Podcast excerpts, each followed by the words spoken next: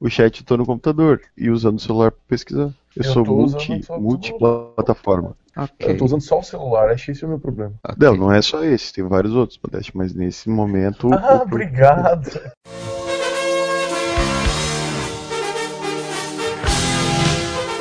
Olá, amigos!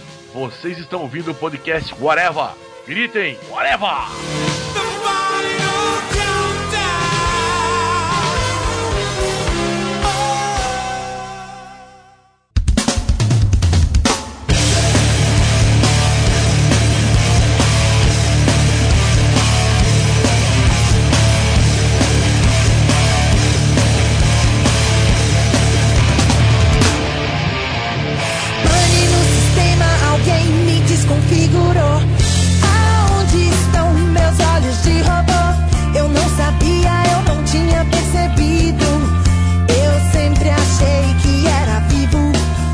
Podcast Whatever começando e hoje vamos falar sobre esse tema super metálico, gigantesco às vezes e pequenininho também, dependendo, que é robôs, né? Vamos falar sobre nossos robôs preferidos, ou os robôs que a gente guarda no coração, que a gente teme. E para falar sobre isso aqui comigo está o senhor Moura, Apertem os passos, robôs. tá? Tudo bem? Você não entendeu a referência? Eu não. Não. A Princesa e o Robô da Turma da Mônica. Puta Meu merda. Deus.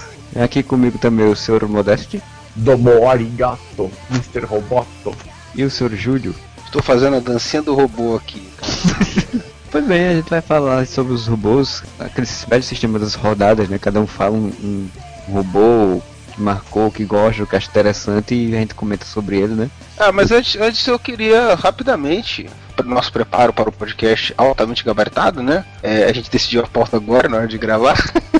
Tava dando uma pesquisada aqui sobre esse assunto que eu acho muito interessante. Foi retomar aquela nossa tradição de consultar a, a grande mãe dos burros da internet. Robô na grande Wikipedia, a nossa fonte de consulta, porque é um site altamente gabaritado. É um dispositivo ou grupo de dispositivos eletromecânicos ou biomecânicos capazes de realizar trabalhos de maneira autônoma ou pré-programada. Aí fala da mitologia, quando o Vulcano o Hefesto criou serventes mecânicos, fala sobre as lendas judias que se referem ao Golem, fala sobre os Trolls que lutaram contra o Thor, o Deus do Trovão. Então fala, fala numa porrada de coisas aqui. Eu vou pular essa cacetada toda. Eu vou falar uma coisa que é altamente relevante e interessante. O primeiro projeto documentado de um autômato humanoide foi feito por Leonardo da Vinci, por volta do ano de 1495. Ele construiu, tinha desenhos detalhados de um cavaleiro mecânico capaz de sentar-se, mexer seus braços, mover a cabeça e o maxilar. Foi baseado em sua pesquisa, pesquisa anatômica documentada no homem vitruviano, mas não é conhecido se ele tentou ou não construir o mecanismo. E eu pergunto, Hollywood, cadê um filme disso? Pois é, pô, podia fazer uma ficção foda disso daí, né? Tipo, do Leonardo da Vinci construindo o robô, né, cara? E por que, que esse robô não ficou conhecido? Ninguém descobriu isso. Jonathan Hickman ele fez uma revista chamada Shield, né? Pegava todo esse povo, Leonardo da Vinci, Nostradamus, super criadores e pensadores antigos e criou como se fosse a primeira versão da Shield, que era tudo na época vitoriana e tal. E aí o Leonardo da Vinci ele era essa- tudo que ele pensou que tem nos papéis dele, ele tinha criado. Não duvido nada que o Jonathan Hickman tenha colocado um robô também no meio da história, porque até a- as asazinhas de voar ele botou. A gente fala em robôs, a gente pensa nos robôs da ficção, em robôs humanoides e tal, como esse que o Leonardo da Vinci fez também, né? Mas os robôs têm toda aquela parte que a gente não vai, não vai se debruçar de, de servir na, na, na Revolução Industrial, né? Automatizar o trabalho, de conseguir produzir em larga escala e tudo isso, né? Que é utilizado amplamente até hoje. Mas aí, o primeiro autômato funcional foi criado em 1738 por Jacques de Vaucanson. Eu acho que se lê assim fez um androide que tocava flauta, assim como, atenção, um pato mecânico que comia e defecava. Porra, útil pra caralho, né, cara? O cara fez um pato mecânico que come e caga. Blade Runner não tinha os animais mecânicos? Porra, ele só come caga, que merda. O que, que um pato faz? Esse é o famoso por que não? Ou por que sim, né? A única desvantagem é que não dá pra enfiar um monte de comida, explodir o fígado dele e fazer foie gras, que é bom pra caralho. De resto, é o que o pato faz. O outro pelo menos tocava flauta, né? Ele fez um android e tocava flauta, tudo bem, né? Bem. Será que ele não fazia quack também? Será que ele só Não botava ovo, né? Então, mas vocês estão falando do Leonardo da Vinci, imagino que eles deviam ter guardado isso aí pra uma continuação nunca feita de Hudson Hawk, o Falcão está solto, né? Eu não entendi a referência, desculpa aí, Capitão Você não assistiu o Hudson Hawk do, do Bruce Willis, que ele pega as invenções do Leonardo da Vinci, até pra fugir ele foge com o helicóptero feito pelo da Vinci e tal? Não? Tu não as sonhou isso, do não? Leonardo da Vinci? Claro que não, pô, é do caralho, cara. Falcão está solto é um livro clássico do Dashiell Hammett, né? Que é um escritor de pulp lá dos, dos anos 30 e tal.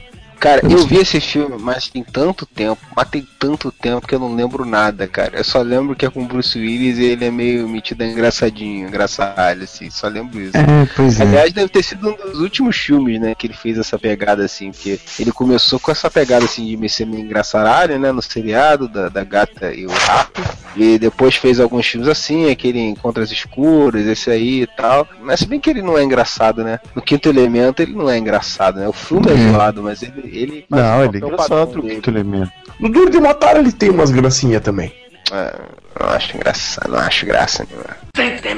Peguei uma listinha aqui rápida dos autômatos que já apareceram no cinema em ordem cronológica. E, cara, o primeiro aqui que estão falando que, segundo eh, esta lista, a balizada lista, que parece ser de um TCC, então eu acredito nela, diz que o primeiro autônomo, autônomo, o primeiro autônomo foi um cara que é representante comercial, mas o primeiro autômato foi num filme de 1897 chamado Gugus and the Automaton, também conhecido como The Clown and the Automaton, francês, silencioso. A minha pronúncia de francês é sensacional. Gugus et the Automaton. É um filme francês silencioso de Jorge Méliès, não Meirelles, que apresenta um palhaço de circo intrigado com a performance de um autômato. Trata-se da primeira aparição de um autômato em imagem cinematográfica em que se tem notícia, e um dos primeiros filmes a tratar do tema da experimentação científica. Atualmente a fita está perdida. É, o George Méliès é um grande, um grande cineasta, né? Que, da ficção, um grande nome da, da ficção. Sim, né? Inventor da ficção no cinema, né? Mas eu não sabia, realmente eu, eu achava que o, que o primeiro caso tinha sido o do Fritz Lang, né? Que é Metrópolis. É, Metrópolis, Maria de Metrópolis.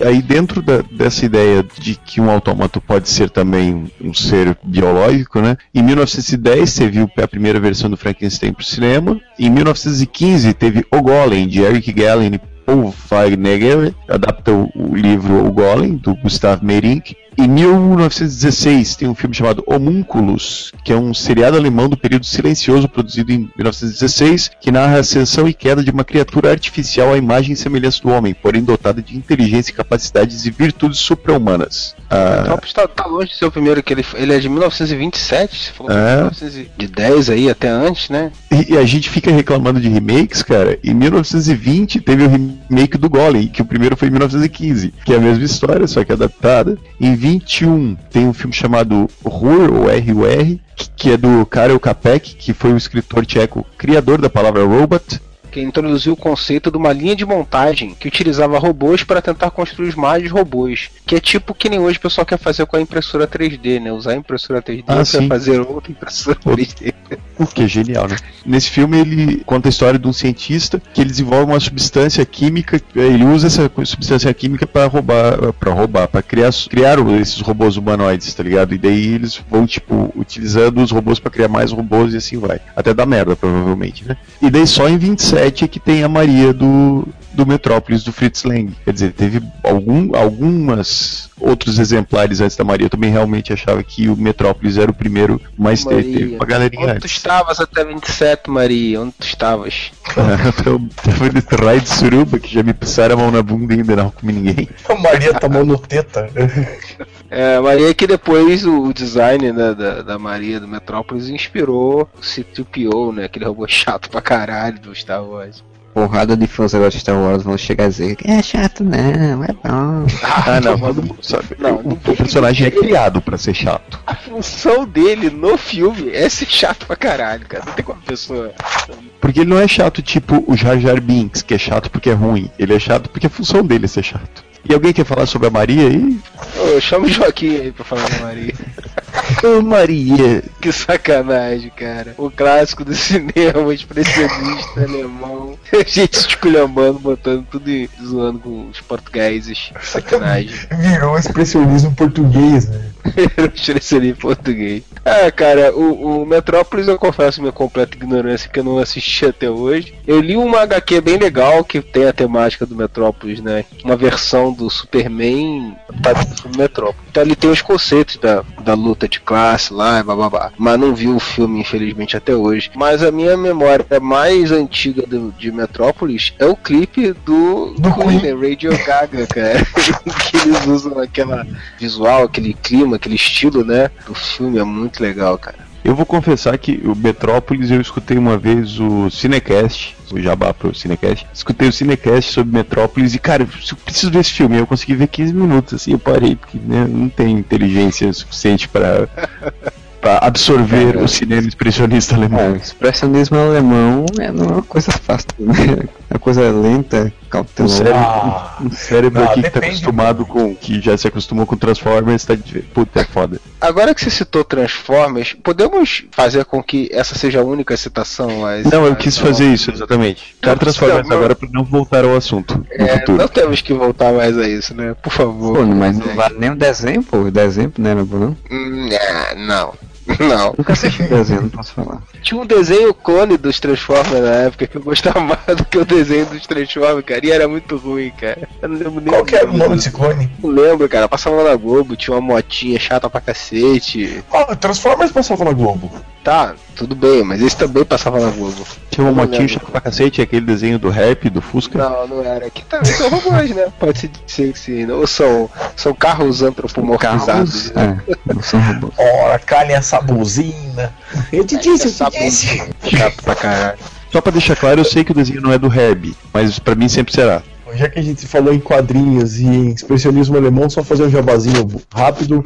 Um bom quadrinho sobre expressionismo alemão, a adaptação que o Zé Guiar fez do Gabinete do Dr. Caligari, é foda pra caralho. O Zé Guiar manda muito bem nisso aí, porque ele estudou muito expressionismo alemão, ele usa isso na HQ de uma forma primorosa, cara. Vai atrás no quadrinhofilia.com.br que tem lá. O que é que isso tem a ver com robô? Não, expressionismo alemão e HQ eu juntei Não, pra não, fazer o não, jabá. não, é. Pô, ele roubou o espaço do. do... Não, O o podcast Modeste é do aqueles Jabá. robôs de propaganda, aqueles robôs de propaganda que deixam no nosso. Os bot, bot, os bot. Ir lá prestigiar os espetáculos do Zé Aguiar, que é aí pertinho de você, tu não vai, né? É. Já fui sim, Porra, no Cena HQ que o Zé Guiar faz toda a primeira quarta-feira do mês no Teatro da Caixa aqui em Curitiba. Olha só, ele aproveita tudo. Estou aí no, no terça domingo no, no Ferreira No oferecimento pro Pousa Foz Bradesco, Milton Neves aqui. com o meu espetáculo Modéstia à parte. Stand-up do Modeste. Oferecimento Brahma, refresca até pensamento aqui. Fica quieto, Milton Neves, deixa o Edmundo falar. O comentarista é o Edmundo, o Edmundo que fez o jogo. Fica quieto aí, Neto. Passa, Olha aí. fica quieto nada. Vai trabalhar em Curitiba, pô. Queria que o, o Moura então começasse puxando sobre um robô aí, a gente comenta sobre ele. Cara, se, se é pra começar comigo, então, eu vou falar de uma robô, uma robô, porque o legal da ficção científica é que o robô tem sexo, né? Mas é uma robô que eu acho muito foda, que é a Rose dos Jetsons. A empregada escrava, a robô dos Jetsons. Escrava? Praticamente, né, cara? A mulher que trabalhava o tempo todo, era uma robô escrava. Ah, mas olha Hum. só, aí voltando ao Wikipedia aqui, ó. O termo robô tem origem na palavra tcheca robota, ou seja, já é, tá vendo? Feminina. Que Exatamente. significa trabalho forçado. Obrigado, eu sempre tô certo. Obrigado por, por comprovar mais uma vez. Humildade chegou ali e parou, né? Não, cara, desculpa, mas eu sempre tô certo. Quando eu erro é só a exceção que comprova a regra. Então, cara, a Rose era maneira, cara. Era a empregada dos Jetsons e aquele longínquo futuro de 2004 em que se passavam os Jetsons, né? O formato dela era quase um, um eletrodoméstico, né? Que ela tinha perninha tipo de aspirador de pó. E não bastando isso, ela ainda usava aquela roupinha de empregada clássica de novela da Globo. Né? E era gigantesco, assim, né? Era um robô gigantesco. É tipo aquela coisa pra poder sair, tirar várias tecnologias dentro dela, tinha que ser grande pra poder caber aquilo tudo, né? Sim, saía aspirador da barriga, saía o, o espanador da cabeça. Então, meu- o meu primeiro exemplo vai para Rose dos Jetsons. É uma Que coisa que agora- me frustra muito é que até hoje não. que- E não vai ter mais, provavelmente, mas não teve um filme dos Jetsons, cara. Eu queria muito que tivesse tido na época dos Flintstones um filme dos Jetsons. Ah, cara, dos Flintstones já foi uma merda. Mas eu era criança, eu adorei dos Flintstones. Eu tenho os bonecos do Fred e do Barney com os atores com o John Goodman, né? E o Rick Moranis. Eu ia e chamar maneiro. Halle Berry fazendo ele chifrar a mulher, tá andando em cima do cara, que Ah, mas eu era criança, eu gostei pra caralho. Eu ia gostar se tivesse do Jetson em seguida e depois os, os Flintstones encontram os Jetsons. E eu, quando eu era criança, eu queria que o Steve Martin fosse o, o George Jetson. Levi Fidex podia ser o Sr. Space. Tu não precisa ir muito longe, cara. O- Sr. Space, ele é o Danny DeVito, cara. Pelo amor de Deus. Cara, mas realmente É. seria muito interessante ver. Também ia gostar de ver. Ainda mais com a tecnologia retrô deles de hoje em dia, né? Porque hoje em dia é retrô. É uma coisa steampunk, não um steampunk anos 70. É o futuro dos anos 50, né? É que tipo, De Volta para o Futuro 2 tem o futuro dos anos- dos anos 80, os Jetsons é o futuro dos anos 50. Quando o Moura falou que ia ser um- uma robô, eu pensei na Super Vic, mas eu não manjo muito da Super Vic pra falar. Então... Eu manjo, eu manjo que eu tinha um cagaço dessa. Eu já falei isso em outro podcast, eu tenho medo até hoje daquela criança sem expressão. Fazer um remake, contratar Maísa pra fazer a Super Vic. Que horror. Cantando mesmo. né? não dá, cara. A Maísa não vai conseguir ser, ser robótica. Ela não para quieta, que só fala merda. É um robô em curto-circuito. Puta, Johnny 5! Grande Johnny 5, cara. Pô, tinha que ser um programador hindu pra fazer o Johnny 5, né? O Huawei é totalmente baseado no Johnny 5. Muito parecido, é verdade. Só que o Johnny 5 é mais legal. E ele acaba como cidadão americano com corpo dourado. Mas o legal é como que o Johnny 5 se torna um robô consciente, né? Um raio. Coisa que nos anos 80 era bem difícil. Não tinha quase um personagem que ganhava alguma coisa com um raio. O legal do Johnny 5 é que ele entra pra aquela mesma turminha de personagens que eu comentei, que eu falei que eu vou falar do Harry, o hóspede do barulho em todos os podcasts agora. Era da mesma turminha do Harry, o hóspede do barulho, do Alf, ET, o extraterrestre, que era aquele ser estranho que as, as crianças tinham que esconder das outras pessoas, porque senão ele ia ser capturado. Mas o Johnny 5 não é com criança, é com imigrante ilegal e hindu. Tinha os adolescentes também. Tinha Não, dos adolescentes. O, o robô em curto-circuito não tinha adolescentes. Gente, mas tinha gente escondendo ele, foda-se. Tinha. que ele ia ser usado como uma arma pelo governo americano malvado. Ui. Tocava guitarra também, uma parte do filme. O que eu lembro é o seguinte, que tem uma hora que ele tá preso num frigorífico. Ele e o hindu maluco lá, que é o que tá com ele lá, que é o que construiu ele. E ele só consegue usar o tom do telefone pra se comunicar com o comparsa dele lá, que é o cara que é o, o que é o trambiqueiro do bem, o Han Solo do filme. Aí ele usa o tom do telefone pra tocar música e pra dizer o endereço onde ele tá. Ah, é mesmo, era isso. Daí ele vai tocando músicas que vai dando pista pro cara da- da- das ruas que ele tem que seguir, assim. Daí outra coisa é que quando ele tá tentando usar um telão pra passar pro, pro esse hindu que tá cantando uma guria que é latina. Ele passa frases em espanhol pra ela repetir. Só que ele começa a ter um problema de, de programação e começa a passar umas coisas erradas. Daí ele, ele antecipa a Vanessa Urá, ele passa uma das frases que ele lê pra guria. Tu mama esse amor como perro. Nossa. E isso é só nos 80 pra passar isso na sessão da tarde. É, essa você, eu vou traduzir. Você tá dizendo que minha mãe transa com cachorro? Eu queria falar só nos anos 80 pro filme infantil ter essa frase jogada no ar. E ele acaba cidadão americano, como todo mundo quer, né? Ser cidadão americano. Ele jura a bandeira na Estátua da Liberdade. E ganha um corpo todo dourado. Tá, mas o corpo dourado é por quê? Só porque ele evoluiu?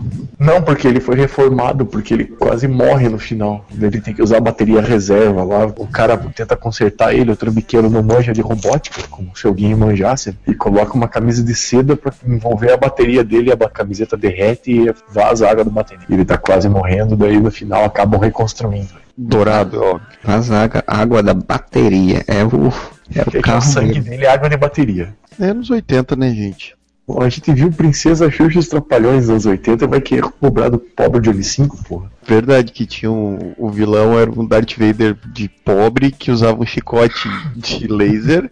O Didi, esse herói intergaláctico, Diron, né? Usava uma pedra que soltava laser pra derrotar ele, dando piruleta pra desviar do chicote de laser. Os filmes da Xuxa mereciam um podcast só pra ele. Xuxa os Trapalhões, meu amigo. Não, tem que juntar. O principal filme da Xuxa é que tem Sérgio Malandro como príncipe. Esse vai ter, esse vai ter que ter destaque no podcast. Lógico. O stand-up do Sérgio Malandro, uma das coisas que ele fala é, gente, tá me vendo aqui, velho, fudido, fazendo stand-up pra ganhar dinheiro. Já fui príncipe da Xuxa. Eu vi esse stand-up. É o mesmo você vê texto ele faz há nível. três anos já, né? Ah, sim, não, deve ser o mesmo stand-up Forever. Você vê qual o nível de qualidade que era os anos 80, né? Sérgio Malandro era Ele príncipe. fala no, no stand-up. Então, ele tá falando no stand-up aqui. Vem, meu amor, vem, meu chuchu, vem fazer glu-glu. Vendi um milhão de cópias. O povo era surdo. Robô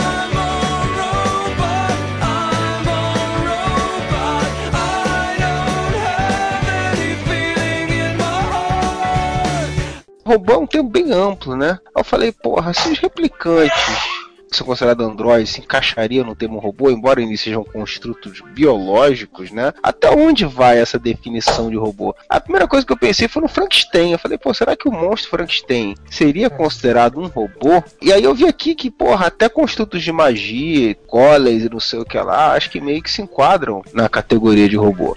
E aí quando o Moura puxou o personagem lá do, do Jetsons, né? Aí eu lembrei do Frankenstein Jr. Esse, sem dúvida nenhuma, é o robô, né, cara? Que era muito massa aquele desenho da Hanna-Barbera. Que era um molequinho que viajava no ombro do robô, segurança acima de tudo, né? E o Frankenstein Jr., que era o robô criado pelo pai dele lá, para fazer altas, altas aventuras, altas peripécias, né? E depois, porra, teve um foda pra caralho, né, cara? Porra, não, não sei se foi diretamente inspirada, deve ter sido, cara. O que é o Gigante de Ferro, né? Que é muito massa aquele filme, cara. Muito, muito maneiro. Que eu não vi ainda. Que bom. Ah, tu tá de sacanagem, tu não viu esse filme ainda. Tiraram da Netflix dessa semana. Aproveita que vão fazer um, re- um, um remix, fazer uma nova versão.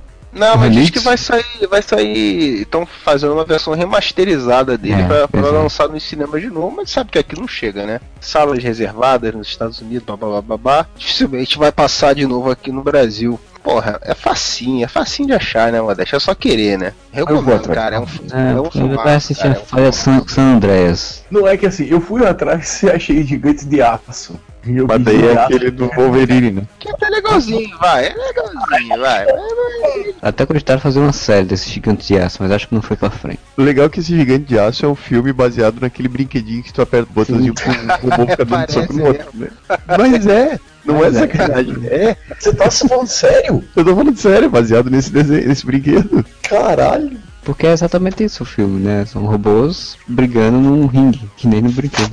Tem tudo a ver, sabe por quê? Porque veja bem, esse brinquedo deve ter sido inventado pra quê? Porque a brincadeira dos moleques era um sair na porrada. Aí alguém falou assim, pô, vamos fazer os molequinhos pra eles saírem na porrada com os bonecos. É a mesma coisa do filme, do plot do filme. Proibiram os humanos de saírem na porrada e eles passaram a sair na porrada com o robozinho. Tem tudo a ver. Cara, mas que brinquedo de merda esse era, esse brinquedo, hein? O cara ficava apertando um botãozinho, os caras ficavam balançando o bracinho e só. Me lembra aquele joguinho de boxe do Atari, cara. Que era bem isso, né? Mas assim, Marcelo, você tá reclamando desse brinquedo? Nos anos 80, eu acho que o Júlio deve ter. Eu não sei se ele teve, mas ele pelo menos deve conhecer um robô que tinha da estrela chamado Arthur, que só andava Sim. pra frente e pra trás. Era uma merda, mas eu achava o máximo aquilo. Eu não tinha não, meu colega tinha.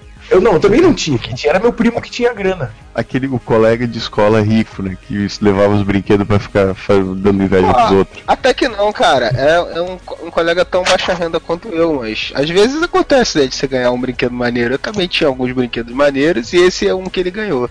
Grande abraço pro Renato aí, se estiver ouvindo, mas ele era o colega que levava os brinquedos fodel assim, a gente ficava, oh, que foda. Na verdade, todo mundo pensando, filho da puta, por que, que eu não tenho? Tu me lembrou do, do- de quando eu fazia era primário, né? Lá, quinta, sexta série, tinha um amigo que levava os livros do Onde está o Wally. E a gente ficava passando o intervalo tentando descobrir onde está o Wally. Eu pensava exatamente isso, que desgraçado. Ele tem um livro, eu não tenho um livro pra levar pra casa, eu não posso ver depois em casa onde está o Wally. Não conseguia achar dentro do tempo né, do, do, do recreio, ficava bolado assim, puta, amanhã pra eu, pra eu procurar vai ter que começar tudo de novo. Melhor aqueles livros de 3D forçado à vista, assim, né? Aqui muita gente deve ter ficado vesga com aquele livro de 3D, cara. Véi, só tinha 3D, mano. Cara, eu vou aqui falar a minha primeira citação de, de robô, que pra mim é um robô mais legal que existe no, no cinema e na ficção e tal, que é o Marvin do Guia dos Mochileiros da Galáxia. Aquele cabeçudo? Aquele cabeçudo depressivo, que pra ele tudo, tudo está ruim, tudo está mal. É muito engraçado aquele personagem, cara. Ele, no é filme nem versão, tanto. ele é a versão robótica do, daquela hiena do, do desenho. né? Heidi Har. Exato. Ah, e no Marvel o Não, Marciano também, né? O Marvel o Marciano do, do Pernalonga também é depressivão, assim. Mas ele não é um robô, ele é um marciano. Pois é, o Marvel do Guia do Mochileiro das Galáxias, ele é um robô auxiliar, né? Pra ser um robô auxiliar, só que tipo, ele tem uma cabeça gigante, por algum motivo, que eu não lembro porquê. E ele é todo Pra depressivo. bonequinho, pra vender aqueles bonequinhos Bubblehead, de certeza. E ele é todo depressivo, ele não quer fazer as coisas que as pessoas pedem, ele é meio rebelde e tal. Então é um personagem muito, muito engraçado. Pelo menos nos livros, no livro, pelo menos eu achei ele. um filme nem tanto, filme até que ele é mais ou menos, mas no livro ele é bem mais, mais engraçado, bem mais sarcástico, assim, é um personagem que eu acho muito legal, o do Guia Mochileiro das Galáxias.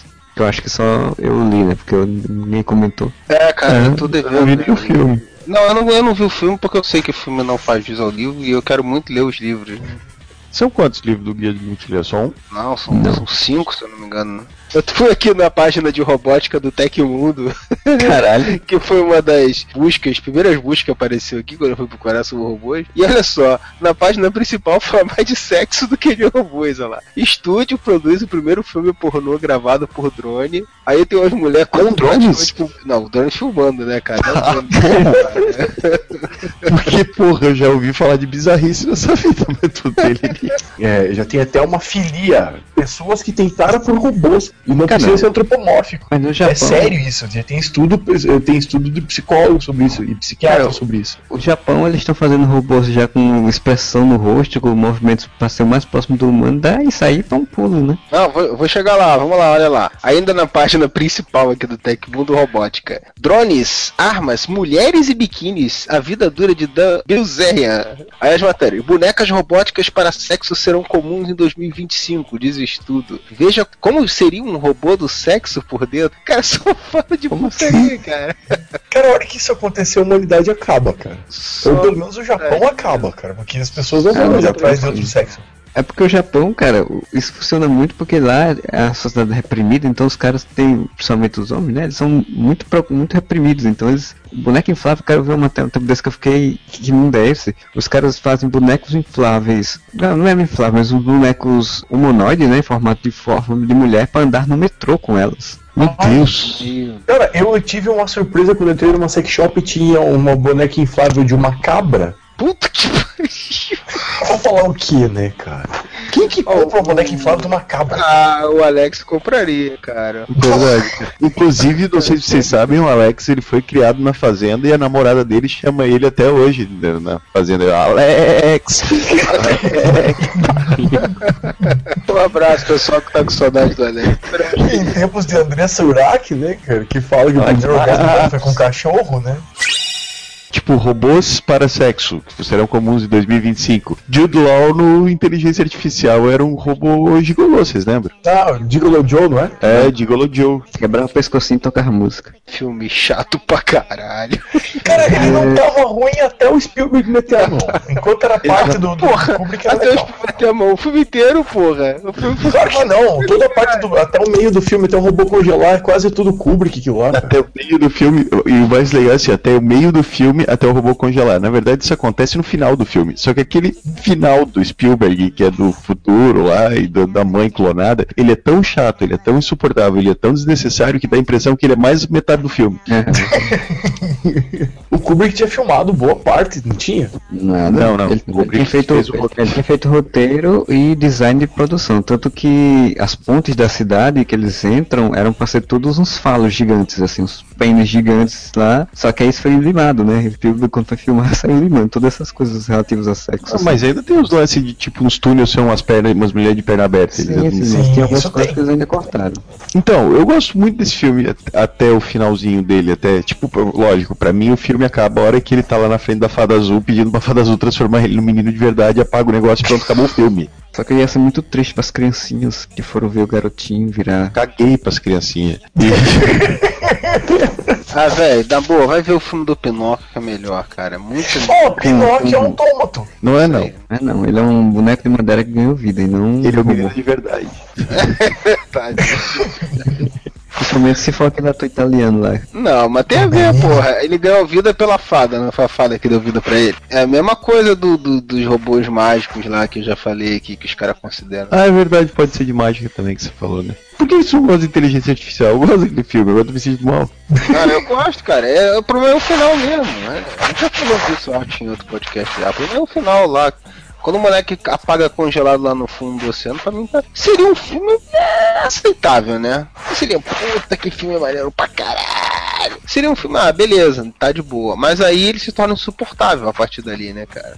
Aquele final é uma vergonha. E eu nunca entendi se aquela porra daqueles bichos são aliens, são pessoas do futuro, são. São robôs. É, tem uma teoria de que fala que na verdade eles são robôs futuristas, né? São robôs de um futuro bem distante. Foi a única coisa que sobrou na Terra, foram eles. O Ted Ruxpin lá, que ficou com ele também é robô. É tudo robô naquela porra. Até a mãe dele era um robô também. Qualquer hora vão descobrir essa porra. Eu achava impressionante o Ted Huxby, quando a Tectoy trouxe pro Brasil aquele boneco que falava e contava história. Contava história. Palavra. Mexia a boca e isso rodava uma fita. Mas era foda, cara. Pra uma criança aquilo era um outro mundo, É, cara. assim. Já tô brincando, eu tive um Ted Huxby também. Você teve? Eu não, nunca tive. Eu sempre admirei os moleques ricos que tinham o Ted Huxby. Eu tinha um Ted Huxby que contava historinhas. Mas Modesto não tem uma castela do, do He-Man? É, uma deixa chorou pra caralho. Porra, tinha a coleção completa do He-Man, com castelo. Com... Quem é que tá esfregando o microfone nos É, olhos? o o Modesto tá se masturbando aqui no microfone. Ah, nossa, eu tô parado, Batata. Sempre modesto, tudo eu, tudo eu. Não tem graça, cara. Se eu falar outra pessoa, não tem o mesmo E impacto. porque eu fico escutando o barulho do microfone arrastando e a imagem do Modeste gigante ali com, com as ondas sonoras. Ah, então é tu mesmo, cara.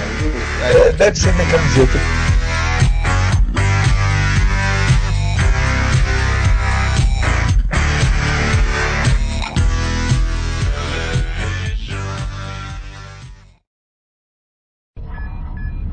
The invaders changed the planet's atmosphere, creating an eternal night. The sun forever covered by the dark clouds, living in fear of the machines that now walk the earth.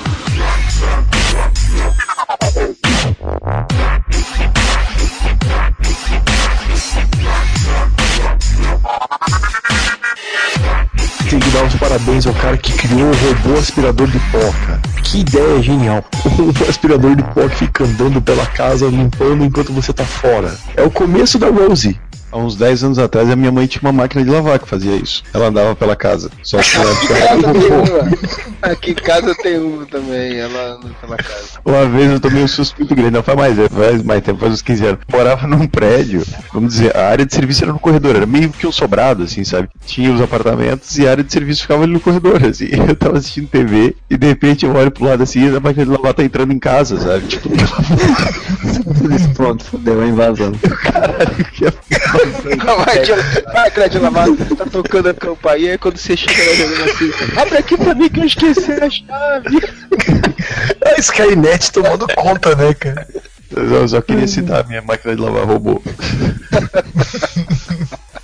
Mas estamos na era que esses autômatos vão estar cada vez mais presentes na nossa vida, né? Agora vão aposentar os motoboys da Amazon, porque agora vão ter os drones entregadores. Já estão negociando com o governo americano uma faixa de altura que só drone vai poder andar, para evitar colisões, para evitar problema com helicópteros, com aviões. Já o, o exército americano usa drone o tempo inteiro para evitar o uso de soldados. Cara, isso vai ser muito frequente. A, é que eu falei aquela hora, a partir da hora que começarem a fazer sexo com robô, acabou a humanidade. Mas eu tô fazendo com cabra, deixa eu fazer com robô. Teve um cara que ficou com o pinto preso no pé de escape de um carro esses dias que eu vi no bizarro do pijama. Jesus, amado. Papo. E não, a cena modeste não foi do modeste hoje, hein? E do robô ia ser o quê? Nos parafusos, né? Na porquinha, na entrada da porca, essas Ah, coisas. é. A hora que o Júlio comentou do, eh, dos filmes pornô de, de drone, eu fiquei imaginando os drones transando. Vem aqui com essa porca que eu vou ter que colocar no parafuso. Essa é uma merda, porque ele tá com a câmera, né, cara? Seria tipo uma versão em primeira vai pessoa. direto, vai direto É, pra, pro Instagram, né? Pros Facebook, pras redes sociais. Não, ia ter um terceiro drone filmando, entendeu? Seria tipo, seria tipo ver o, o Duke Nukem trepando, cara. É a versão primeira Cara, pessoa. olha, logo se vê que o Júlio não entende nada da indústria tão pungente do filme pornô. Existe uma modalidade de filme chamado POV, Point of View, que é em primeira pessoa. Tem isso aí? Tem Point of View, POV, procure no, no Xvideos lá, POV. E que outro lugar da podosfera você ouve Conselhos de procure no Xtube. Vídeo, sei lá. POV. Só um podcast que tem selo modesto de qualidade. O cara bota uma GoPro. Mas é isso mesmo! Começou, olha só, agora vamos dissertar sobre isso. Peter North foi o primeiro ator a fazer um vídeo de, de Point of View. Modeste, isso aí merece um podcast só pra ele que vocês estão prometendo gravar um tempão e nunca sai. Então, É tu, Alex, convidado. Romenick. Aguardem essa e outras informações super relevantes para a sua vida de punheteiro no podcast Pornozão do É um podcast POV. Vai ser um podcast POV. Todo mundo vai gravar com uma GoPro na cabeça. Luiz Fernando Modeste, Alex Mato e Romenick Zedek.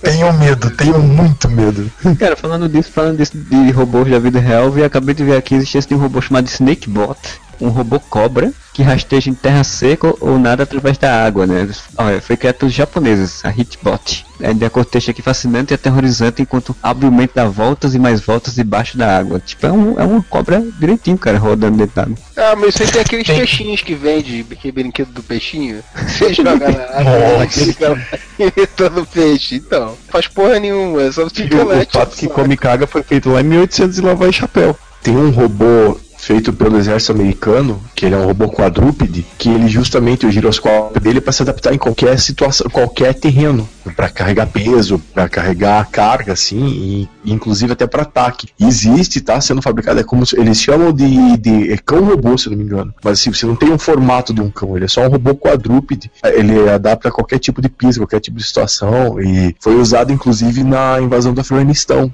Nos Jetsons também tinha isso, que o cara tinha um cachorro robô do mal que Ah, atacava. o Bionicão era um cachorro, um cachorro robô também, lembra? Verdade, Bionicão do Falcão é- Azul. Aí, um cachorro robô, eu gostaria de ter um cachorro robô. É melhor do que ter um cachorro normal, humano. Cachorro humano! Selo Magri, né? Antônio Rogério Magri. Não, o Bionicão era maneiro pra caralho, era muito mais legal que o Scooby-Doo. É porque tinha poderes, né? O Scooby-Doo não tinha poderes. Tinha o poder de, do, do Salsicha fumar maconha e achar que tava falando com o cachorro. E o Bionicão, na verdade, ele era o protagonista e o Falcão Azul era o sidekick, né? É, Tipo, foda-se o Falcão é. Azul. né? Falcão Azul se tirava uma onda, mas que resolvia a porra toda era ser bonicão de uma forma errada, né? Fazia merda e no final dava certo, com certeza. E no Princesa Xuxa os Trapalhões tinha o Gatorro, que era o gato cachorro, que era um robô que de um lado era um gato, do outro lado era um cachorro. Eu não sei como é que eu guardo essas coisas na minha memória, porque faz uns 30 anos que eu não vejo cenas da Xuxa os Trapalhões. É porque foi muito marcante na sua vida mesmo, porque Foi. Eu não sei porque esse filme mexeu comigo. É o filme mais importante da minha vida, eu tô chegando a essa conclusão.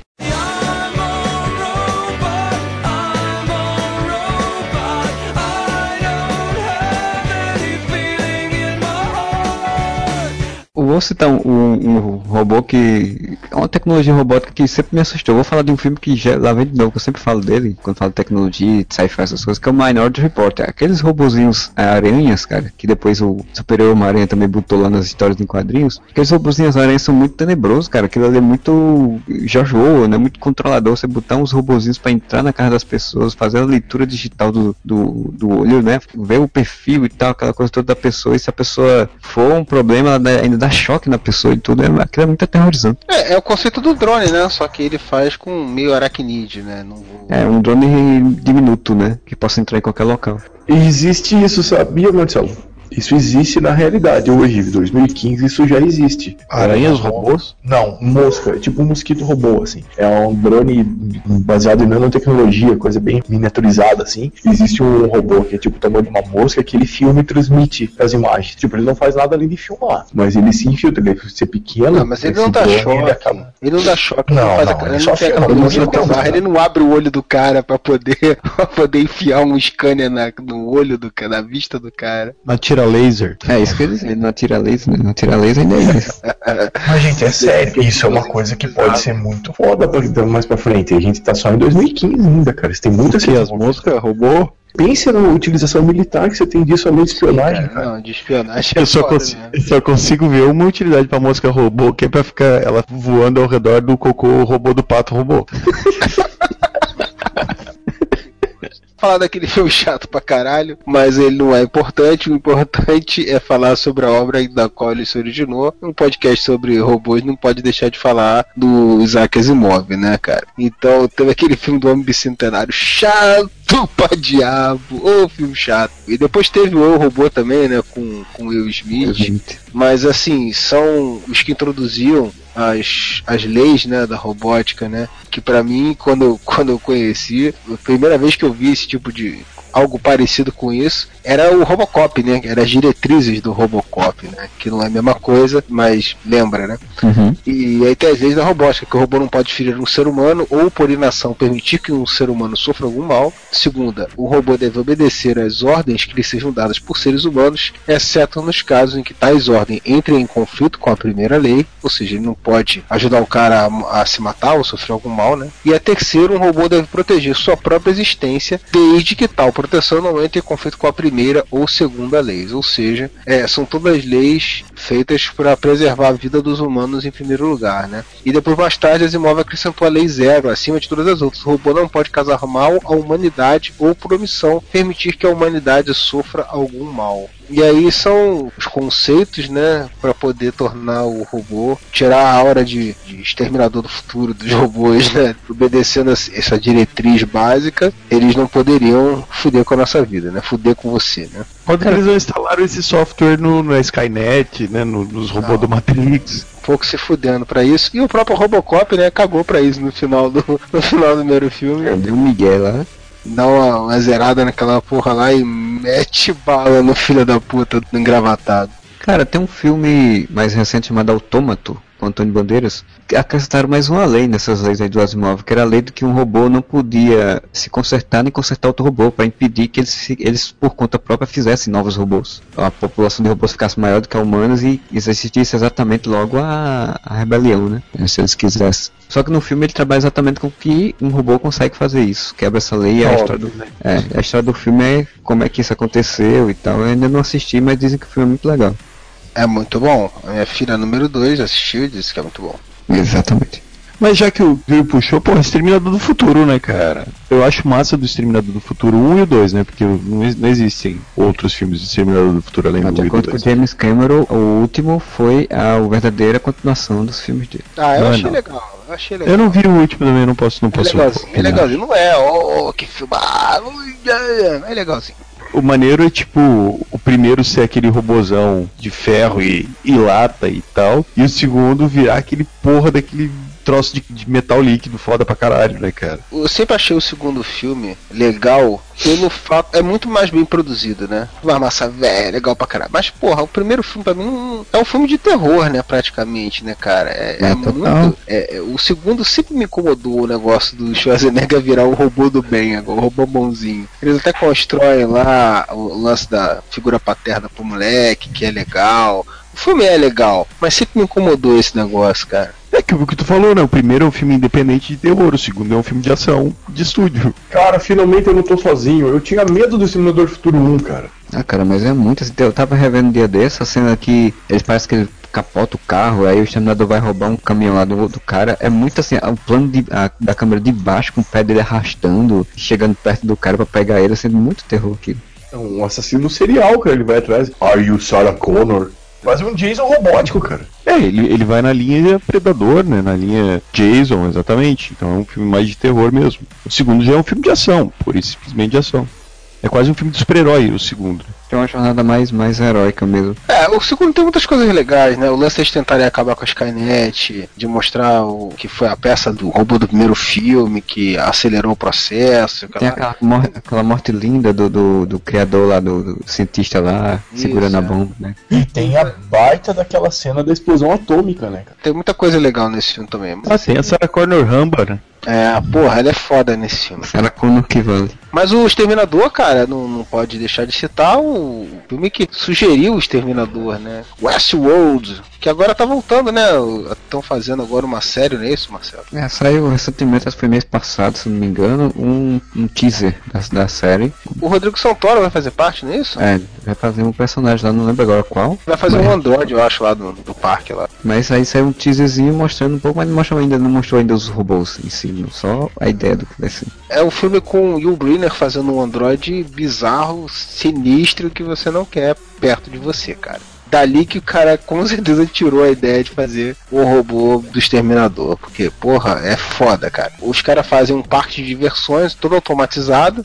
E aí você tem vários locais do parque, né? E tem o Westworld é a parte que é Velho Oeste, né? E aí os caras vão lá e ter a experiência do Velho Oeste, né? Mas é tudo robô lá dentro. Então o cara pode atirar nos caras, o cara pode fazer o que for, que não vai dar nada para ele. Só que tem um robô que não gostou do script. Não, o script da puta não vai tirando com a minha cara, não.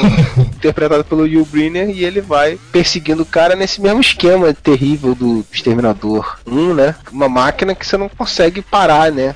É sempre essa merda, né? Os caras fazem uma ilha pra poder as pessoas maltratarem outra, outros seres, outros robôs, ou o que for, aí os, os caras ficam putos e atacam as pessoas. Mas é só um robô que, que, que despiroca?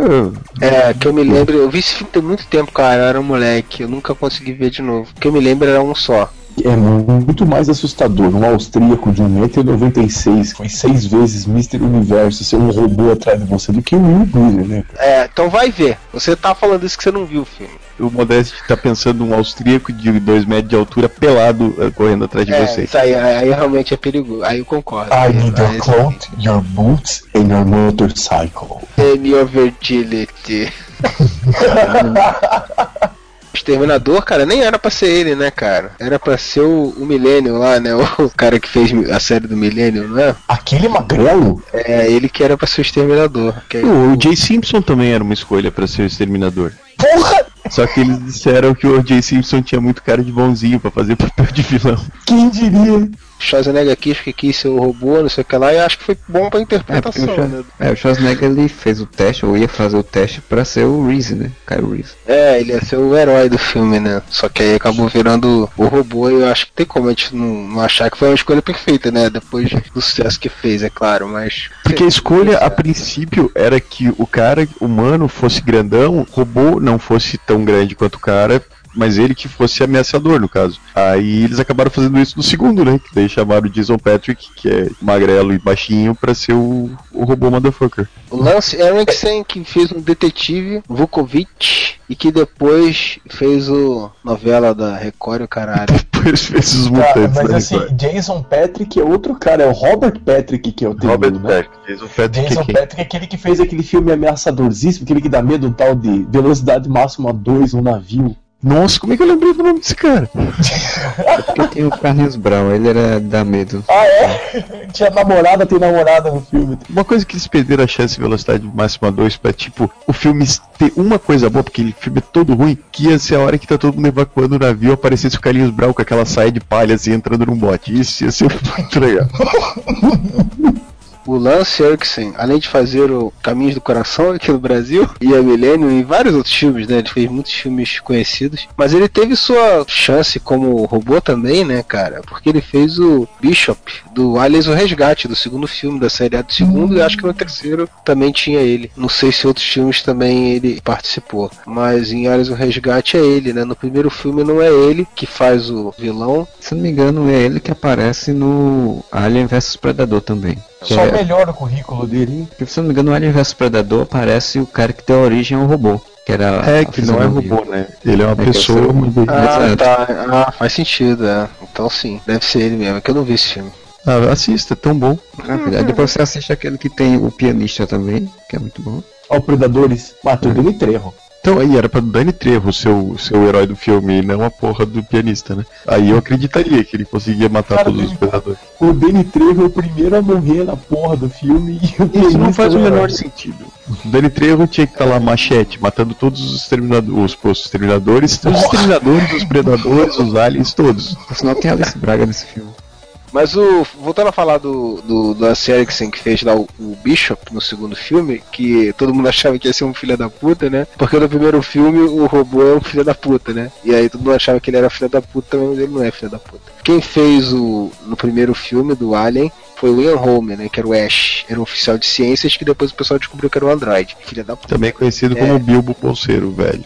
O Alien tem a mesma coisa que a gente falou do Exterminador, né, cara? O primeiro filme é tenso pra caralho, é um filme de terror, o segundo é massa velha pra caralho. Ainda tem alguma coisa de terror, né? Porque a criatura é, é bizarra, né, cara? Ainda tem um pouco, mas é bem massa velho o Aliens Resgate, né? Tem, tem uma pegada bem diferente do primeiro filme. Não é o mesmo diretor, né? Do Exterminador, o James Cameron fez os dois filmes, né? Mas já no, no Alien, o primeiro é do Ridley Scott e o segundo é do James Cameron. né? Get away from her, you bitch! Putz, o detentor do cérebro positrônico dentro da Enterprise, o Data. Um robô feito de forma humanoide que eles encontraram. Né? A Federação acaba encontrando e ele embarca nas aventuras da Enterprise para tentar descobrir como é a sensação de ser humano, esse, esse dom que o humano tem de sentir as coisas, de pensar. É, o, o. Spock é da segunda série, né? Ele tenta entender, né? Depois com um chip positrônico ele consegue, mas depois ele tem que abrir mão desse chip e abrir mão do que fazia dele humano. Mas daí eles Ah, veem que ele não precisa disso pra ser humano. Oh. Que lindo, né, gente? É aquele robô que usava um monte de pó na cara pra ficar bem branco. pra dizer que era um- Esse mesmo, que também é o cientista do Inde- Independence Day, aquele o, o cientista que fica loucão quando o presidente dos Estados Unidos chega e ele mostra pra eles que eles tinham alienígenas. Descabeladão lá. Esse mesmo é o, o cara Caralho. que fez o Data. Ele é muito parecido com a minha professora de geografia do, do primeiro grau, a Marilda. Beijo, Marilda, se ainda estiver viva. Isso aqui é referência, hein? Porra.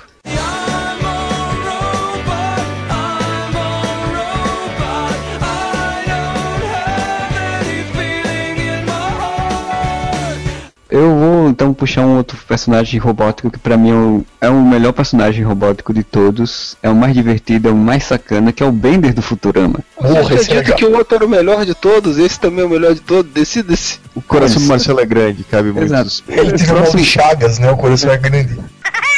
O próximo sempre é o melhor de todos, essa é a lógica da vida. Tá certo. Mas o Bender, cara, o Bender era foda. Ele era um robô que fumava, um robô que bebia, que nem a Rose, né? Ele tinha tudo dentro dele, ele abria a tampinha, tirava todos os tipos que ele precisasse. Robô trambiqueiro, cara. O Bender é tipo uma versão robô do Homer, cara. Isso é muito foda. Não, porque o Homer é muito burro, cara, e o Bender, ele é filho da puta, cara. Ah, é verdade, é verdade. Ele pode ser uma, uma versão do Bart, né? Se eu fazer uma relação, porque o Bart é um filho da puta. Ah, mas é diferente. O Bart, é- o Bart é de traquinagens, traquinagens. Mas é porque o Bart é criança, né? Convenhamos que o Bart cresceu pra virar um marginal, foi porque ele não cresceu até hoje. Cara, o Bender realmente é muito foda, cara. É um pinguço do caralho, cara. É sempre. Porra, eu, eu não sou muito de action figures, não sei o que lá, não sei o que lá. A porra, já várias vezes eu cocei a mão de vontade de comprar um, bonequinho do Bender, cara. Que vem com a cerveja, vem com a porra toda. É muito maneiro. Cara, eu achei muito foda o episódio, acho que um dos primeiros, ou se não é o primeiro, que ele vai mostrar o apartamento dele pro Fly. Aí o apartamento dele é tipo um armário, assim, né? O É. armário onde ele se recarrega. Aí o Fly, puta, como é que eu vou ficar aqui, né? Ele diz, não, cara, você pode dormir aqui no meu, no meu armário. Ele abre, é um apartamento gigante o armário. Acho que esse é o primeiro episódio, né? Acho que esse é o Acho que é primeiro. do primeiro. Bom, não sou eu, só vou falar dos replicantes, né? Que eu já citei rapidamente, né? Entra aquele conceito, né? Que é polêmico, polêmico, de, na verdade, que, que o filme aborda, né? Do direito da, da vida, né? Do direito a, a ser considerado um humano ou não, né? Porque eles são construtos biológicos que em determinado momento o cara começa até a fazer experimentos de dar memórias para eles terem uma vida pregressa e conseguirem viver mais tempo, porque eles têm um limite de 4 anos, porque além disso o cara começa a dar merda, né? Colocam esse lifespan, esse limite de vida aí de 4 anos, e os caras, os rebeldes, né, que aparecem lá, que são o mote do filme, né? São os que são caçados no filme. Eles estão querendo descobrir alguma forma de vai passar essa estrutura rígida que eles têm lá de não conseguir o corpo não suportar, simplesmente parar, né, de funcionar com 4 anos de vida e poder ter uma prolongar a vida, né? Mas eles são exatamente usados da- nesse conceito do robô, né? São escravos, né? Embora biológicos, cada um construído com um propósito específico de trabalhar. Uma é justamente da vida, construída como modelo de prazer, são usados para trabalhos em locais inóspitos, né, que o, que o ser humano não pode se arriscar, e só que eles se rebelam, né, eles acham que têm um direito, eles têm uma consciência, eles têm direito à vida como qualquer outro. E é o tipo de, de drama que a gente encontra em qualquer filme, né, onde o, o robô começa a ter uma inteligência, a inteligência artificial dele, ou que seja, começa a desenvolver uma consciência própria, né, que é esse dilema, né, de, pô, não pode ser considerado um ser com direitos como qualquer outro. É o famoso penso, logo existo. Uma coisa que eu não entendi direito, Júlio, tu que é mais especialista em Blade Runner. São robôs tipo de metal, assim, ou de an- Android, né? Eles são o quê? Corpo biológico, né, só que é totalmente criado em laboratório. Como se fosse um clone, assim. Não, tem os caras que constroem, cada um engenheiro genético que constrói órgãos. Então tem uma hora que eles vão visitar um cara que é o cara que constrói, que faz os olhos, né? Que estão tentando chegar no, no, grande chefão lá da corporação, né? Que cria eles, né? E aí eles vão tentando comer pelas beiradas, né? Eles vão no cara lá que, que faz olhos e tal, querendo saber, e aí, como é que eu faço pra viver mais, porra?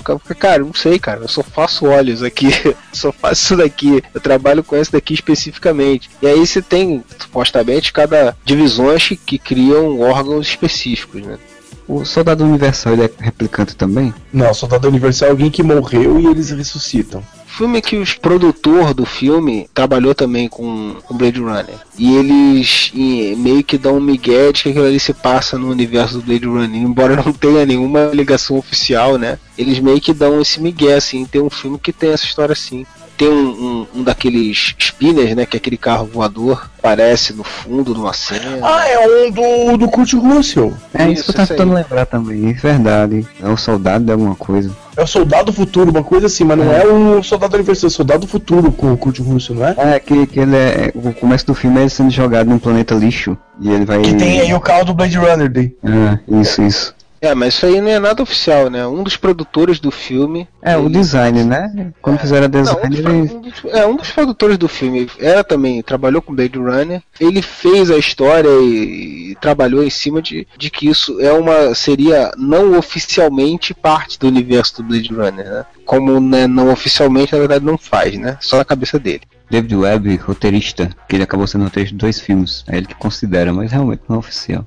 Cara, eu vou puxar aqui uma série que eu comecei a assistir, parei de assistir, mas eu pretendo voltar a assistir, que é Doctor Who, que tem vários robôs, né, cara? Tem os Daleks, que na verdade são alienígenas que comandam aquela robô saleiro gigante, né? Cara, eu acho um conceito muito foda, que são aliens que eles não têm nenhum sentimento além de ódio. E uma coisa interessante dos vilões do Doctor Who é que eles são tipo vilões de jogo de videogame, tipo Super Mario, assim, que eles não precisam fazer nada, eles só não podem encostar em você. Se encostou, matou, né? Verdade. Não é? E, tipo, os Daleks são assim, se encostar nele, morre. O Daleks, ele tem um, um raio Tipo, ele só atira em linha reta, né? E, mas é a coisa mais perigosa do mundo. Um saleiro gigante que atira em linha reta, só anda pra frente, mas eles é são muito perigosos. E tem o Cyberman também, né? Pô, o conceito é muito foda, pelo menos eh, agora na nova versão, né? Na versão de 2005 pra cá. O que eles querem fazer é transformar todos os seres humanos em robôs, porque os seres humanos são imperfeitos, têm sentimentos ruins, se matam, morrem, ficam doentes e tal. E a ideia é muito foda, se tu parar pra pensar de uma forma meio filosófica. Você acabaria com todos os problemas da humanidade simplesmente transformando transformando todo mundo em robô, então eles não são tão é, vilões assim. com a humanidade.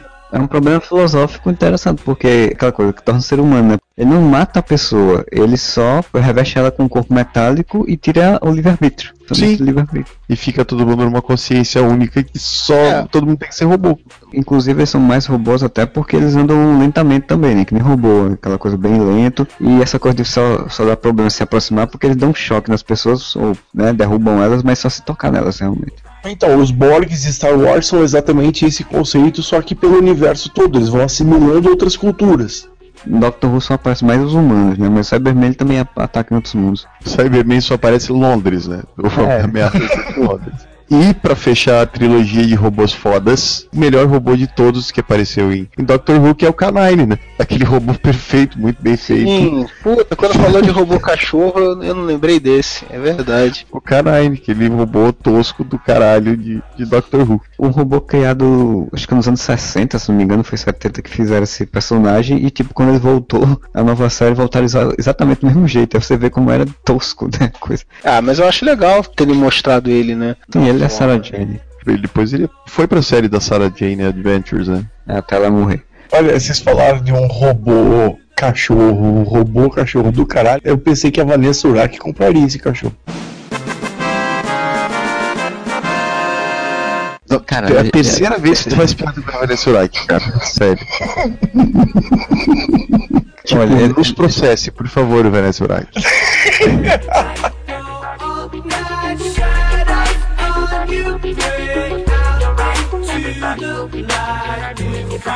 Everybody unite, let time go all night. Shadows on you, break out right to the light.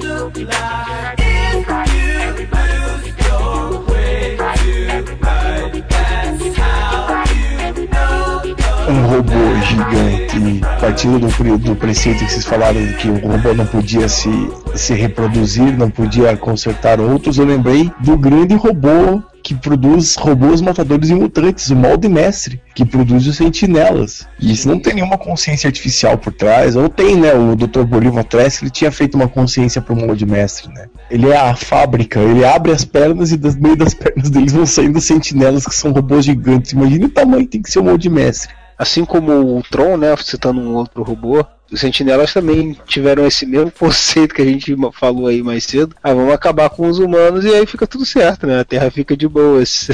Eles queriam acabar, né? Toda a humanidade, não só com os mutantes. E aí, eu não lembro se foi o Ciclope que convenceu a eles que a melhor forma deles acabarem com a vida na Terra era eles irem até o Sol. Que eles destruindo o Sol, eles acabam com a fonte de vida da Terra. E aí todos eles foram derretidos. Foi o comandante Picard que acaba Claro. convencendo o molde mestre. Voaram em direção ao Sol, imbecis. É uma coisa que eu tava pensando que o Bolivar Trask podia fazer, cara. Ele podia muito bem pegar o molde mestre, pegar todos os androides e usar pra vencer a Guerra dos Tronos e se tornar o rei da, do Trono de Ferro, né, cara? Pois é, cara, pra mim o Bolivar Trask agora vai ser o anãozinho, velho. Pra mim, Cara, anãozinho de bigode não. só justificou os sentinelas tão gigantes porque o cara é um anão. É uma Lei da compensação. Exato, só se justifica por isso, cara. Não tem lógica o cara fazer um robô gigante daquele tamanho pra enfrentar humanos. É tipo aquele cara baixinho de 1,60m, assim, que compra uma caminhonete gigante, tá ligado? Pra pra compensar. compensação. Mas vocês chegaram ali à fase do Grant Morrison no X-Men? Sim. Então, a Cassandra Nova no reprograma, o molde mestre também, Bolívar Trask já era, velho. Cassandra Nova que faz as Hum. paradas depois. Já usaram tantas vezes o sentinela, de tantas formas diferentes, não tem nem sentido usar o sentinela. Aquele conceito é muito, muito da- datado, cara. Eles ainda ficaram regurgitando esse conceito a vida toda. Mas tecnologia de drone hoje, o cara vai usar um sentinela gigante, cara. Pelo amor de Deus. Super fácil você controlar o, o- a programação de um sentinela, que é só você controlar o magnetismo que você consegue entrar no sistema do sentinela usando barras de ferro e você come- consegue mudar o sistema dele, né? Usando magnetismo. É que sempre foi uma ideia muito inteligente mandar um robô de ferro contra o Magneto. É assim como mandar um Homem de Ferro lutar com o Magneto. Eu sempre quis ver uma luta do Homem de Ferro contra o Magneto, tipo, o Magneto fazendo assim com a mão e o Homem de Ferro dando soco na própria cara, assim, sabe? Mas sabe que teve uma vez que ele fez uma armadura de plástico pra enfrentar o Magneto? Teve uma parada dessa. Porra, eu deve se fuder, né? Aí o Magneto podia derrotar ele com um soco, né? Um maçarico ali e pronto, acabou. Pô, chamava o Solaris e tava resolvido o problema. Vocês falaram aí de, de robôs do Doctor Who lá, ah, falando do sentinela, isso me lembrou muito os Cylons do Battlestar Galactica.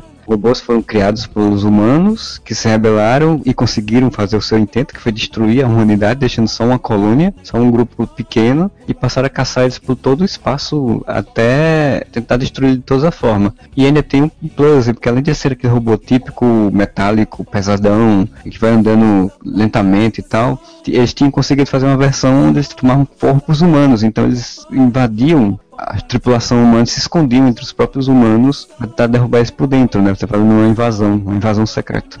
Eu não lembro como é que. Eu não lembro, não. Nunca vi Battlestar Galactica, então eu vou perguntar pra quem assistiu. Tipo, quando eles assumiam forma humana, assim, as pessoas não notavam que era um robô, porra? Não, porque assim, é, existiam os robôs, robôs mesmo, existia uma classe de robôs mais moderna, onde que eles já eram meio que como nascidos como humanos já. São criados, já tem toda a formatação humana, então é aquela coisa humana que tem robôs que você tem órgãos, tem tudo, né? Tem sangue, tem digital, tem tudo. Então ele é, ele é um robô por ser um robô de tecnologia robótica, mas ele é um humano para todo em todas as aparências. É nesse seriado novo que a Starbuck é, é a Starbuck que é um Cylon?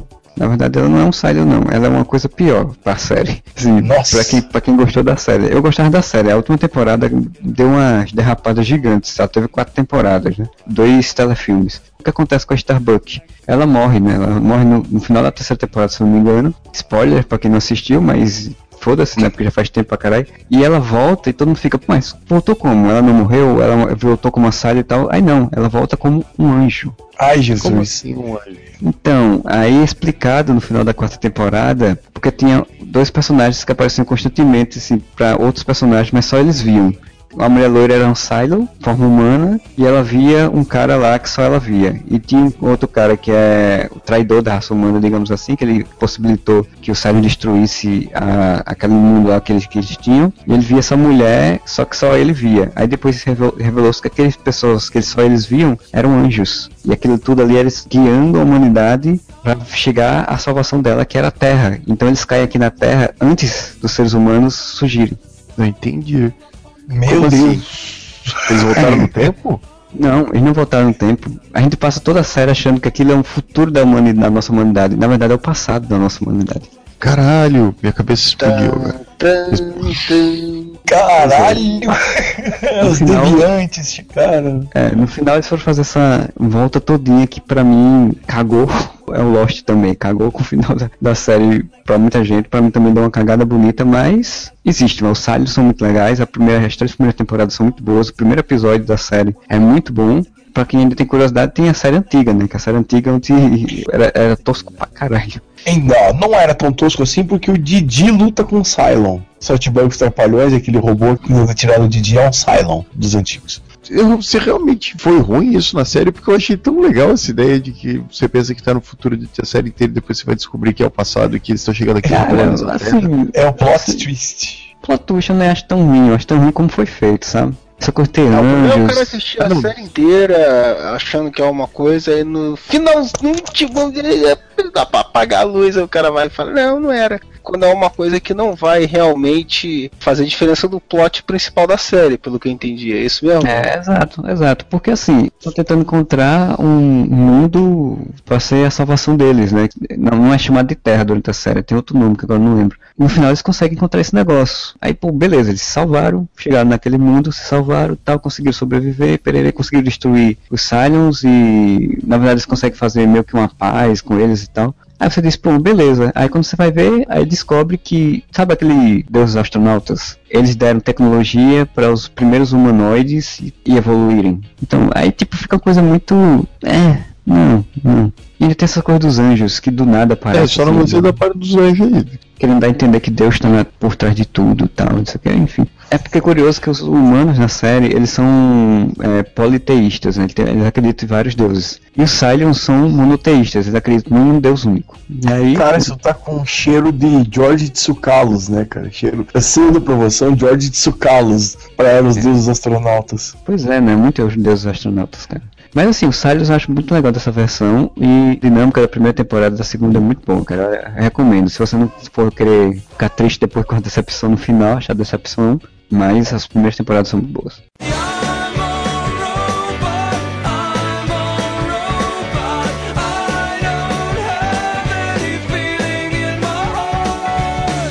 Então, para chegar ao final e encerrarmos essa rodada de sobre robôs, que não tem ninguém matando eles, queria que cada um falasse uma consideração em final, citasse um, um último que quisesse, e a gente vai para os finalmente então. Queria que começasse com o Mura. Duas questões aqui que eu tenho. A primeira, alguém viu aquele filme Mulheres Perfeitas com a Nicole Kidman e o Ferris Bueller? Eu sei qual é plot até, mas eu não assisti não. Eu vi aquela bosta. É ruim, é ruim. Mas eu nunca entendi porque, tipo, no final tu descobre que as mulheres perfeitas elas são robôs, tá ligado? Mas elas não são robôs. Se alguém assistiu esse filme e entendeu o que que elas são no final das contas, se elas são robô ou não, vocês me expliquem, porque eu não entendi aquela porra. Esse filme ele é um remake, né? Ele é um remake de um filme de 1978. E não eram robôs no filme original, né? Era. Era só. Era robô também. Eu tinha uma segunda pergunta, mas eu esqueci completamente agora. O envelhecimento tem duas frentes, a senescência e a senilidade. Faça aí a sua consideração final, Modeste. Minha consideração final é lembrando um robô feito pela grandiosa tecnologia dos computadores dos anos 80, Kelly LeBron, que é a mulher nota mil, que é um ser todo feito, então é autômato feito por outra máquina, então encaixa no perfil do robô, já que a gente entrou até em Golem. Que Então, eu, não, eu nunca né? entendi também o que, que ela é, cara. Eu nunca entendi. Ela é que nem um Automan. Ele era alguém feito por computador. Você projetou alguém no computador e o computador fez aquilo. Então, quanto a Agente Smith também, como robô, Também. ele é tipo aqueles robôs que tentam roubar a senha das pessoas na internet. O agente Smith, pelo conceito, é um vírus. Ele se reproduz e rouba a programação. Ele é um vírus de computador. É, tanto que o, o final do Matrix Revolutions foi um. passou um antivírus e fez um, reboot do, da máquina, né? O Norton. Formatou a máquina. Exatamente, o, refez, reinstalou o Windows. Então era fácil fazer o agente Smith não conseguir pegar o, o Neo, era só ele pedir pra ele digitar alguma coisa ali e não ia conseguir. É, o Cap Solve. Pronto, Modesto, mais algumas considerações? Não, não, era só aquele LeBrock para manter aquele padrão massa, é o... o... que era a maravilha da computação dos anos 80. O Moro não entendeu exatamente o que, que é a, a Mulher Anatomia, eu vou explicar para você, Moro. Ele era gostosa, é isso. Não, essa é, parte... Tá bom. Esse tipo de coisa nos anos 80, eles não tinha forma metálica, tipo, era, era como se fosse bits saindo dos, da, dos computadores, é. das coisas, né? Uhum. Ah, o cursor do computador virava carro no Automan, lembra? Fazia o corpo do Automan. Falando em, em, Mulher Gostosa Robô, tivemos a passagem do mestre Wes Craven nesse domingo. Tem aquela maldição de Samantha também, da guriazinha que, que era a vizinha gostosa do Guri Nerd, e ela morre, ele bota um chip na cabeça dela, do robôzinho ah, dele, é? ela volta como uma androide assassina que esmaga a cabeça da mãe do Danny DeVito com uma bola de basquete. Caralho, nunca vi assim, não. É, você nunca viu, chegou a ver nem o vídeo do Simão Piologo falando que ela é filha do Chuck Norris? Não. A maldição então, de Samantha, mas... procurei. Mas ainda na Mulher Nota Mil, só lembrar que ela é toda perfeita, maravilhosa, até se casar com o Steven Seagal, sovava ela na porrada e transformou ela no que é hoje. se tiver curiosidade, dê uma olhada Kelly LeBrock hoje. E pense que Steven Seagal fez aquilo. Então, Júlio, faça suas considerações aí finais, então. Peguei uma listinha aqui e aí queria falar rapidamente. Você tem rapidamente o Tron, né? E tem o Visão também, né? A gente tá falando mais de cinema, que apareceu já no último filme dos Vingadores. Tem outros que são consciências, né? Que assim, é só uma consciência cibernética que está listado aqui como robôs. Não sei se encaixa muito bem. Por exemplo, o HAL 9000 do Uma Odisseia no Espaço. É, é robô. É, seguindo essa lógica, tem um filme chamado Lunar também que eu gosto muito, que também tem uma consciência da, da nave também, da base lá do cara. Eu não tô lembrando agora o nome. É, o Kit da Super Máquina é um, considerado um robô aqui nessa lista que eu tô olhando. Legal que o David Hasselhoff também deve ser um robô, eu tenho essa impressão. No filme do Bob Esponja ele é um robô. Tem o Gort, né, do dia que a Terra parou, é um dos robôs, robôs mais clássicos aí do cinema, né? Star Wars, que a gente citou só o C-3PO, mas tem o, o R2D2, que é muito melhor. Tem esse novinho aí bizarro, o Jabulani. É o BB-8. Ah, o Astro Boy, porra. O Astro Boy que, que eu sempre quis ver os desenhos do Astro Boy, nunca conseguia. Eu só via ele na, na, desenhado numa pipoquinha que vendia quando eu era moleque. Eu falava assim, putz, deve ser maneiro pra caralho, mas não, não sabia onde passava o desenho. E por último, ah, teve um podcast que a gente já falou um pouco sobre robôs também, que foi que a gente falou do, do Pacific Rim, né, do Círculo de Fogo. Quem quiser ouvir a gente falando mais merdas sobre robôs, tem um pouco lá também. Talvez coisas repetidas desse ou não, não sei, mas tá lá.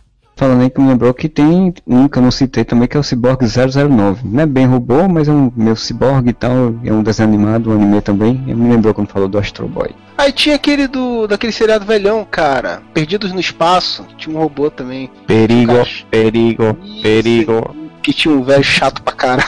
que ficava reclamando todo mundo do robô. Tudo, cara. O cara chato pra cacete. Dr. Smith. Eu falei robô gostosa então. Tinha Rido, Jaspion também. Que eu duvido boa, que eu tapei com ela.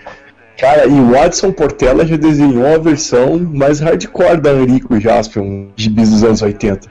Então, eu, deixa eu só fazer minha consideração, minha citação final, que eu queria falar do robô, um robô brasileiro, um robô importante, premiado até, que é o robô Saci. Vocês sabiam do robô Saci? Não, ele tem uma perna só, essa porra? Quase isso. Ele é um sistema de apoio ao combate de incidentes, que é um robô criado pelo engenheiro Roberto Macedo, que tem a finalidade de auxiliar o corpo de bombeiros. Ele é equipado com um canhão capaz de lançar névoa, jato sólido ou espuma a uma distância de 180 metros do seu operador. Cara, mas eu só levo fé nesse, nesse, robô se ele tiver só uma perninha e ele andar pulando. Seria um robô foda brasileiro. Ô, Moro, qual foi a novela brasileira? Tinha uma novela que tinha um robô que era com o Zé Wilker, cara. Flávia Alessandra, ela foi um robô. Flávia ah, Alessandra, Flávia Alessandra foi, foi, mas não, tinha um outro, uma novela bem mais antiga que essa, que passou antes de Tititi até. 1980 e lá vai pedrada? Isso, a versão antes de Tititi, a versão original. Uh, Tititi entrou no lugar dessa, que era o Zé Vilker tinha um robô, assim. Agora eu não lembro qual que era o nome dessa novela. Sabe como é que a gente descobre? A gente escreve aqui, ó. A novela é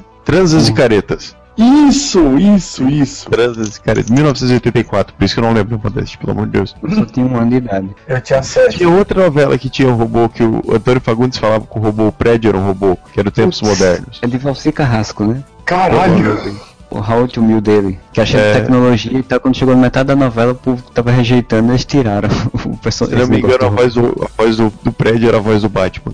Vocês estão falando aí de robô brasileiro, cara, aí me lembrei, pô, eu, eu ia ficar muito triste se eu lembrasse disso depois, obrigado. Os robôs do tio Maneco, cara, porra, o seriado do tio Maneco tinha uma robô que era uma chaleira, tinha os robôs bizarros no seriado do tio Maneco, pô. Cara, o porteiro do Ratimbum, do Castelo Ratimbum, é um robô? É, porteiro é um robô. Ué, Zélia Cardoso de Melo.